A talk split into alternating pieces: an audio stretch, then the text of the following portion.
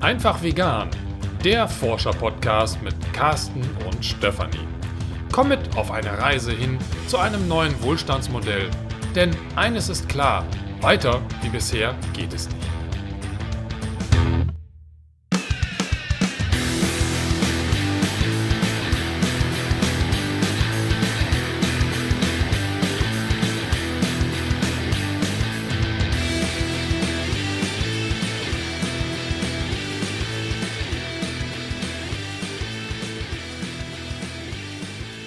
Herzlich willkommen zu dieser Folge, die heute ohne Carsten stattfindet.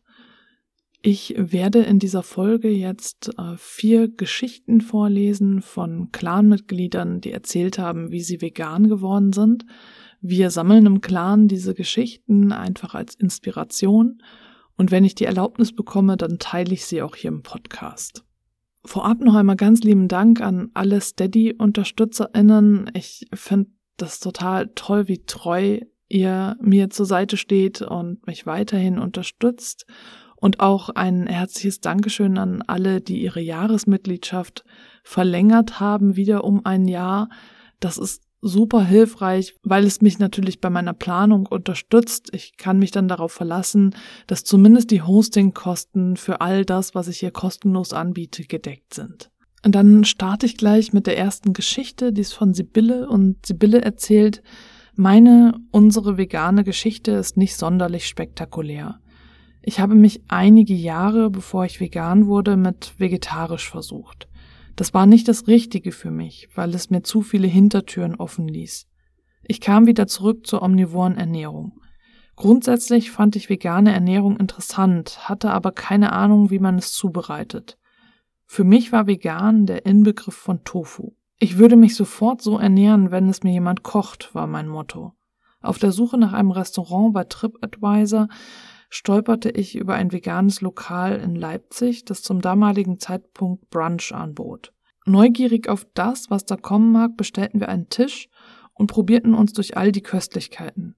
Ausliegende Flyer gaben uns zudem einen ersten Eindruck darüber, was Kuhmilch mit uns anstellt. Noch in diesem Restaurant trafen wir den Entschluss, uns in Zukunft von allem Tierischen zu verabschieden. Wir machten uns im Internet über pflanzliche Rezepte schlau und kamen schnell zu der Erkenntnis, dass es überhaupt nicht schwierig ist, vegane Gerichte zu kochen und dass Tofu eine untergeordnete Rolle spielt. Ja, so war das. Unsere Umstellung vollzog sich buchstäblich über Nacht und ohne Entzugserscheinungen. Die nächste Geschichte stammt von Astrid. Astrid schreibt, ich war schon immer ein Tierfreund. Als Kind hatte ich alle möglichen Haustiere und habe sie alle geliebt und auch damals schon darauf geachtet, dass sie es gut hatten. Ab dem Alter von circa zehn Jahren war ich auch komplett für unsere Hunde zuständig. Vor der Schule und nach der Schule Gassi gehen und so weiter. Aber die Verbindung zu den sogenannten Nutztieren habe ich damals nicht gezogen. Fleisch, Wurst und Käse gehörten ganz normal dazu.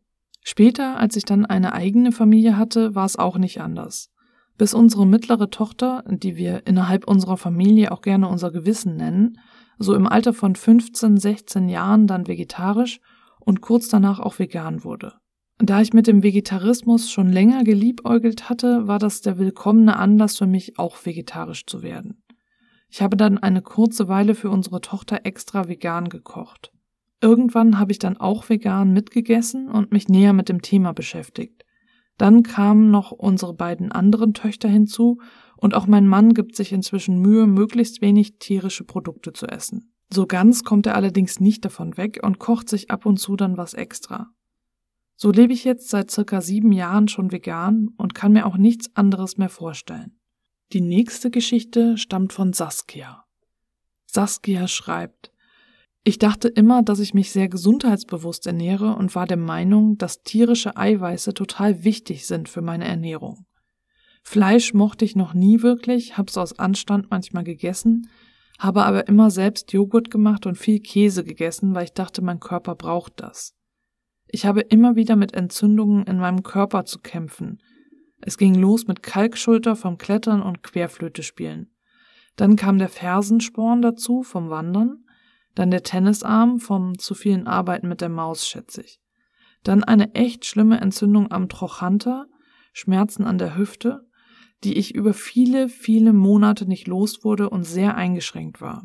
Dann habe ich mit einer sehr weitläufigen Bekannten gesprochen, die ein Studium mit dem Schwerpunkt Ernährung abgeschlossen hat und mich darauf aufmerksam gemacht hat, dass die Entzündungen von tierischen Eiweißen kommen könnten.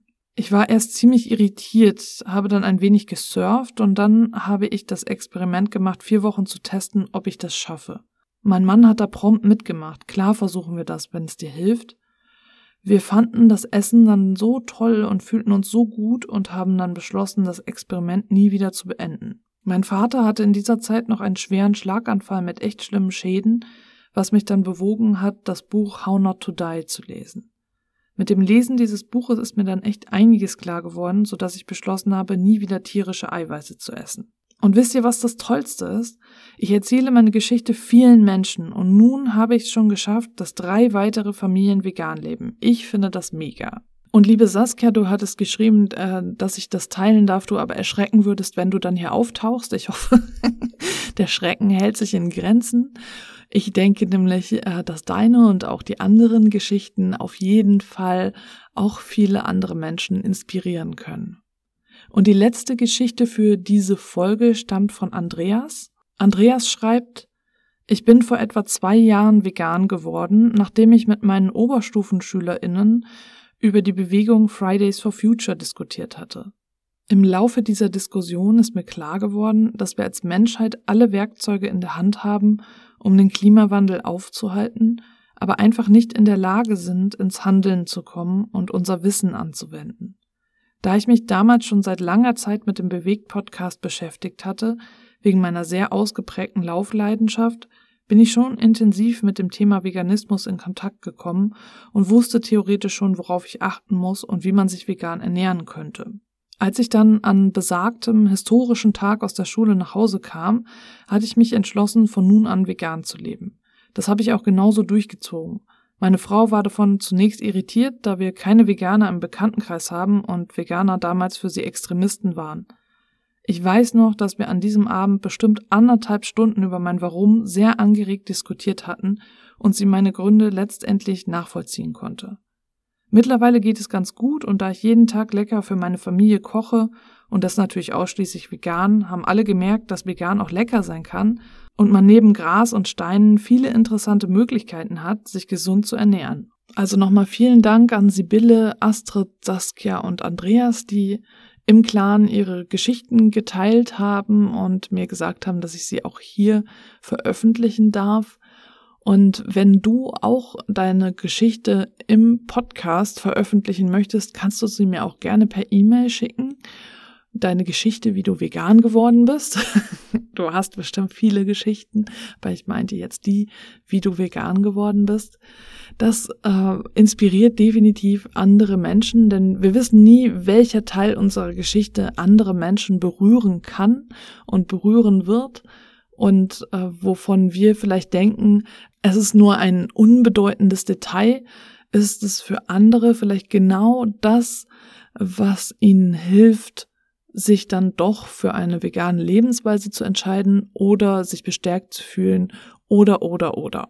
Und natürlich bist du auch immer herzlich willkommen, auch Mitglied im von Herzen vegan Clan zu werden. Das ist kostenlos und äh, du findest den Link hier unter der Folge oder in den Shownotes oder eben auf der Webseite dort unter verschiedenen Punkten. also im Menü unter kostenlos oder auf der Startseite findest du auch den Weg in den Clan. Wenn es da Unklarheiten gibt oder du irgendwelche Fragen hast zum Clan und deswegen noch kein Mitglied geworden bist, dann schreib mir gerne eine E-Mail an post@vonherzenvegan.de von Herzen vegan in einem Wort ohne Bindestriche. Und dann danke ich dir fürs Zuhören. Das war jetzt eine relativ kurze Folge und ich denke aber, dass sie dich trotzdem inspirieren konnte.